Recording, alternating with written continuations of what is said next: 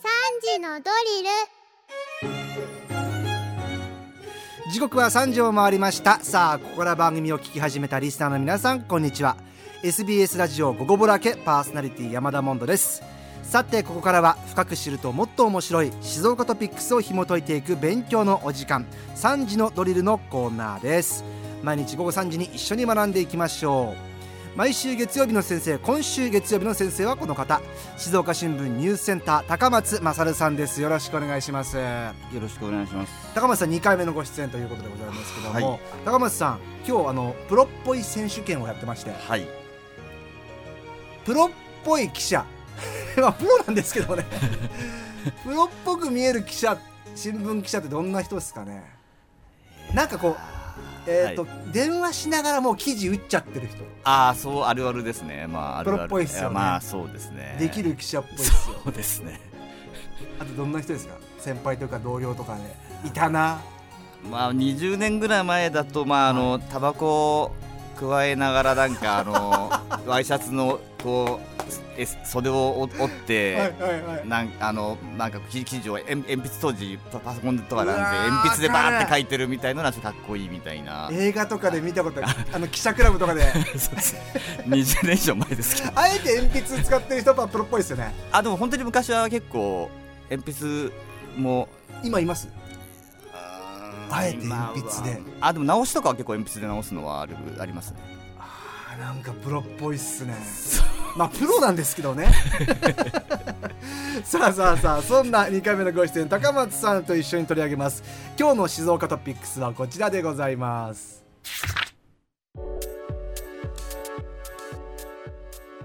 ガソリンの価格高騰が止まりません。今月にはレギュラーガソリン1リットルあたりの全国平均小売価格が最高値を更新しました私たちへの影響はどのくらいあるのでしょうか？ちょうど今日車見たらガソリンあと少なかったんで帰りに入れとこうと思ったんですけども、えー、今どれぐらい行きました？170今100まあ、えー、180いってんです4日時点だと186円で今ちょっとちょっと下がって若干下がってますけどもまあ基本的にはもう4か月近く値上がりが止まらないような状態ですね、はい。180円台ですね、えー、ガソリン高いよというお話でございますけどもどっから行きましょうか高松さん？そうですね。まずまあ全体の状況なんですけども、はい、あのー、まあこれはまあ電気ガスまあ軽油も含めて同じ状況ではあるんですが、えー、まああのガソリンに関してはまああの産油国が、うん、まああの供給を絞っていたりとか、まあもともとウクライナウクライナ侵攻の件件などがあってですね国際的な、えーまあ、状況も、まあ、不安定な状況ではあるんですがあとコロナが明けてですね、経済活動が活発になってきてですね、国内のガソリンの需要が上がってきていると。だからもともと海外の需給が不安定なところに、まあ、日本の中でガソリン使うっていう需要が出てきたっていうこともあって、はい、まあ、自然的に値段が上がってしまっているという状況です需要も関係あるんですね。あそうですね。はい欲しいよっていう人が当然増えているっていうのもああとまあ円安もありますね。ああそうですよね、はい、そこは大きく影響して結局買うときにあの、まあ、仕入れのときに、まあ、すごく円安が進んでしまっているんで、ええ、まあ、どうしてもまあ、ドル建てで買ったりっていうのもあるあるもんですから、まあ、そういうウクライナの情勢みたいなものと、まあ、国内の事情が増えたことと、まあ、円安の影響で購入価格が上がっているっていうような状況で、まあ、ガソリン価格が止まあの高騰が止まらないという状況ですね。大変よね。170、180円とかだとどれぐらいなんだろう燃費。だから1どれぐらいなんだろう？1キロ進むのにいくらかかってんのかね我々は。そうですね。まああのいわゆる補助金の話なんですけど、はいはい、まああの、はい、まあ岸田首相がまあ年内年末まで、あの支援を延長すると表明したので、まあ懸念されていた9月末でのあの補助停止はなくなったんですが、うん、まあ今のところですのでまあ170円台をキープしたいというような、うん、まあもまあ目標であるようなので、まあ年末までは補助金が止まらなければまあ、170円台ではいくのではないかとはされております、ね、だって補助金外れたら190円とかそれぐらいになっちゃうかもみたいなあ200円200円いくっていう話でしたもんね、そうですね。そうですね、だから補助金は伸びて一応良かったでいいんですか？そうですね。まあただまああれいろんな補助金がそうなんですけどまあ全てがそうではないかもしれませんがまあ基本的には国民が納めた税金が原資になっているのでまあ皆さんが納めた税金がまあ補助金に回っているという見方もできるので、まあ、生活、まあ、企業やまあ個人社会個人の生活への補助にはなるんですが、まあ、お金の回り方から見ると、まあ、納めたお金が使われているという意味では、まあ、ちょっと微妙なところはあるああそうか、結局税金ですもんね。そうですね。我々が一度払ったものがまあガソリン使われてその分ちょっと安くなってる部分、まあてすべてがそうじゃない、まあ、そういう面もあるというところでえ。えーなるほど。だからあんまりこう一喜一憂できないよってことですね。そうですね、まあ、あのガソリンの議論、まあ、もちろん今、皆さんがまあ外出する時のあのガソリン価格が高いっていう大問題なんですが、まあ、軽油も、まあ、あの今、上がってるもんですから、まあまあ、トラックとかタクシーのような業界というのも、まあ、今、160円ぐらいだと思うんですけど、まあ、結局、軽油も上がってしまっているんで、その物を運ぶ業界のも非常に経費が上がってしまっていて、これは中小企業の、はいまあ、あの業績に対してはかなり大きなダメージになってますんで、ガソリンと、まあ、ガソリンというか、まあ、ガソリン、かっこ軽油というか、軽油も含めて上がっているので、企業も物を運ぶためのお金が非常にかかっていて、うん、あの業績が厳しいですし、まあ、一般家庭も、まあ、当然、この、まあ、あのガソリン代が家計における割合が高くなってしまっているんで家計に対しても苦しいというのでガソリンはやっぱりその、まあ、企業とか、まあ、家計のまあ、あの非常にまあ負担要素が大きいので、まあ、一定のその補助金の効果っていうのはあるとは思います。今後どういうふうに僕ら見ていけばいいんですかこのガソリンの、ね、動きも含めて。そうですね。あのー、まあこれ一つ生活をあり方を変える契機になるのかどうかっていうところではあるんですけど、結局コロナ以降のですねまあ電気代ガソガス代が上がったというのが、まあこの2年ほどありましてでそれでまあガス今ガソリンや軽油の方にも来てるんですけどもあのまあ使わなきゃいけないんですがそのじゃあ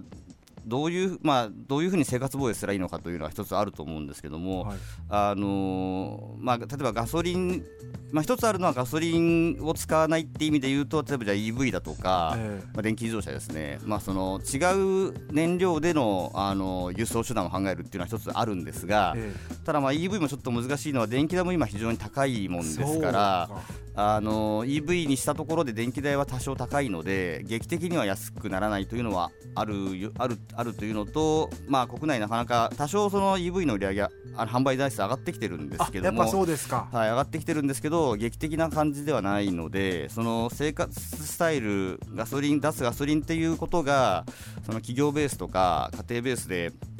まずどうできるのかっていうのは一つあるのかなと。僕ねやっぱ EV 車どんどん EV になっていくって話たちはもうもう数年前から。なのにやっぱりまだ次じゃあ新車買うって時に EV にしにくいなと思ったんですけども今回このガソリン高は EV 車購入をかなりこうね活発化させるのかなと思ったらそうでもないあの確実に足元では、まあ、いろんなそのメーカーのそのバリエーションが増えてることもあって、えー、着実に上がってはいるんですけどもただその劇的な上昇ではない感じですね。そうなんですね。我々としてはじゃあガソリンを使わない生活。うん。企業としても、えー、それを選択していくべき。そうですね。ただまあうん。ただまあそのガソリンガソリン軽油、まあ、もっと言ったら電気、ガスっていうのも、まあ、言ってみれば、あの燃料っていうのは、まあそのまあ、あの石油由来のものになってくるんで、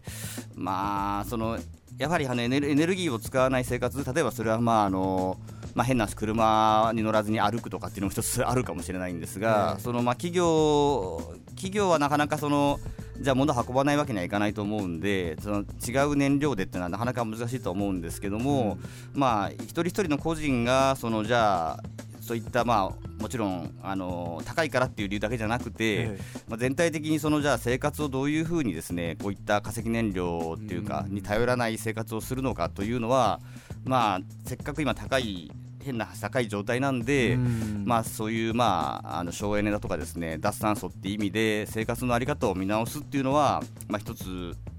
まあ難しいですけどいい一つの機会ではあるかなというふうに思います。確かにそうですね。ただ今おっしゃった通り難しい。そっから抜けるのってうん。うまくそういったまあ補助金もそうですけどもなんか別の方向にこうダーンとこう変わりますよっていうふうに変わらないとなかなか難しいですね。まあ、どうしても難しいんですけどなんかこう少し1円でも安いガソリンスタンドを探し回るみたいな話になりがちなんですけど、はい、まあそれはそれで重要な議論ではあるとは思うんですけどもそのまあやはりもう少し大きな見方をするとですね結局まあウクライナ情勢ウクライナ戦争ロシアのウクライナ侵攻に始まったあたりでですね、はい、まあこういったあの石油の需給が、まあ、おかしくなってきてっていうのがあるんですけどもまああのガソリンにしても、まあ、電気、ガスの議論にしても、まあ、そういう、まあ、戦争であるだとか、まあ海まあ、世界世界での、まあ、中国とか、そのエネルギーを使う国がどんどんエネルギー使うと当然エネルギー足りなくなってくるみたいなのもあるしその世界の国の動きとか戦争とかそういうものがエネルギー問題っていうのは非常に関わってきてそれが我々のその目の前のあの料金が高い高くなるっていうような話になってるもんですから、まあ、原発の再稼働の問題とかも含めてなんですけどその目の前の料金が高いよって言った時にそれがじゃあどうして高いのかとか、でやはりもっと大きな世界の構造の中で決まってくる部分っていうのもあるのでまあ、一つやっぱり、まあ、例えばウクライナ戦争がやっぱ終わるっていうのいうのが、え。ー、まあ、一つ大きな、あのー、大事な部分ではあるんですが、まあ、そういうことも含めて我々の生活と全部つながってるよっていう視点が、まあ、もう少し考えるきっかけとしては、まあ、今こういうところを契機に、はい、考えればいいのではないかというふうには思います。なるほど。どうしてもガソリンが高いからじゃあ安いとこ探そうとか補助金で安くなったらいいなってそれだけ思っちゃいますけどもなんで高くなってるかっていう部分をそれこそ静岡新聞読めばいろんなところルーツっていうのをたどっていくと戦争だったりとか、まあ、中国ってところは関わってくるよと。あその勉強のきっかけにもなるよということですかね。そうですね。あとまあガソリンとかこのあのいわゆる油っていうのはまあ税金がすごいもともと税金がすごいかかっているあの分野なんですけど、ええ、あの実はガソリン代がそもそも1リットル百何十円するっていうこと自体、はい、その税金がかかってるからっていうのもあるんですけど、え、まあでですねそのまああのまあそういういろんなものに税金ってのはかかってるんですが、うん、そのまあ、そういうところでこう、まあ、税の使われ方とかですね、そういう、まあ、今回の補助金もそうなんですけど、ええ、自分たちの払った税金が どういうふうに使ええ、何何に税金がかかっていてそれがどう,、どういうふうに使われてるのかっていうのを考える入り口としてもこのガソリンの議論というのは興味深いのではないかとは思います。えー、いろんなねあのばらまき資源は税金だからねとかねいろいろ書かれてあのツイッターではね書いてますけどもね、えー、ガソリン会社補助金以前に設けてるっていうのもなんかニュースで聞いたことがありますよとかですね、えーのまあ、これをきっかけにいろいろあの経済の勉強をしていくえー、きっかけにすればいいよということですね。そうですね、ね、ありがとうございます。今日もとても勉強になりました。ありがとうございます。えー、今日の解説は静岡新聞ニュースセンター高松勝さんでございました。さあ、えー、今回のこの内容をお聞き直すことができます。Spotify をはじめとした各配信サービスのポッドキャストに今回を含めて今までのこの3時のドリルのアーカイブが上がっております。ちょっとした隙間時間に聞いて少しだけ静岡ニュースに詳しくなっていきましょう、えー、番組 SNS にリンクを貼ってありますのでチェックしてみてください。今日の勉強はこれでおしまい。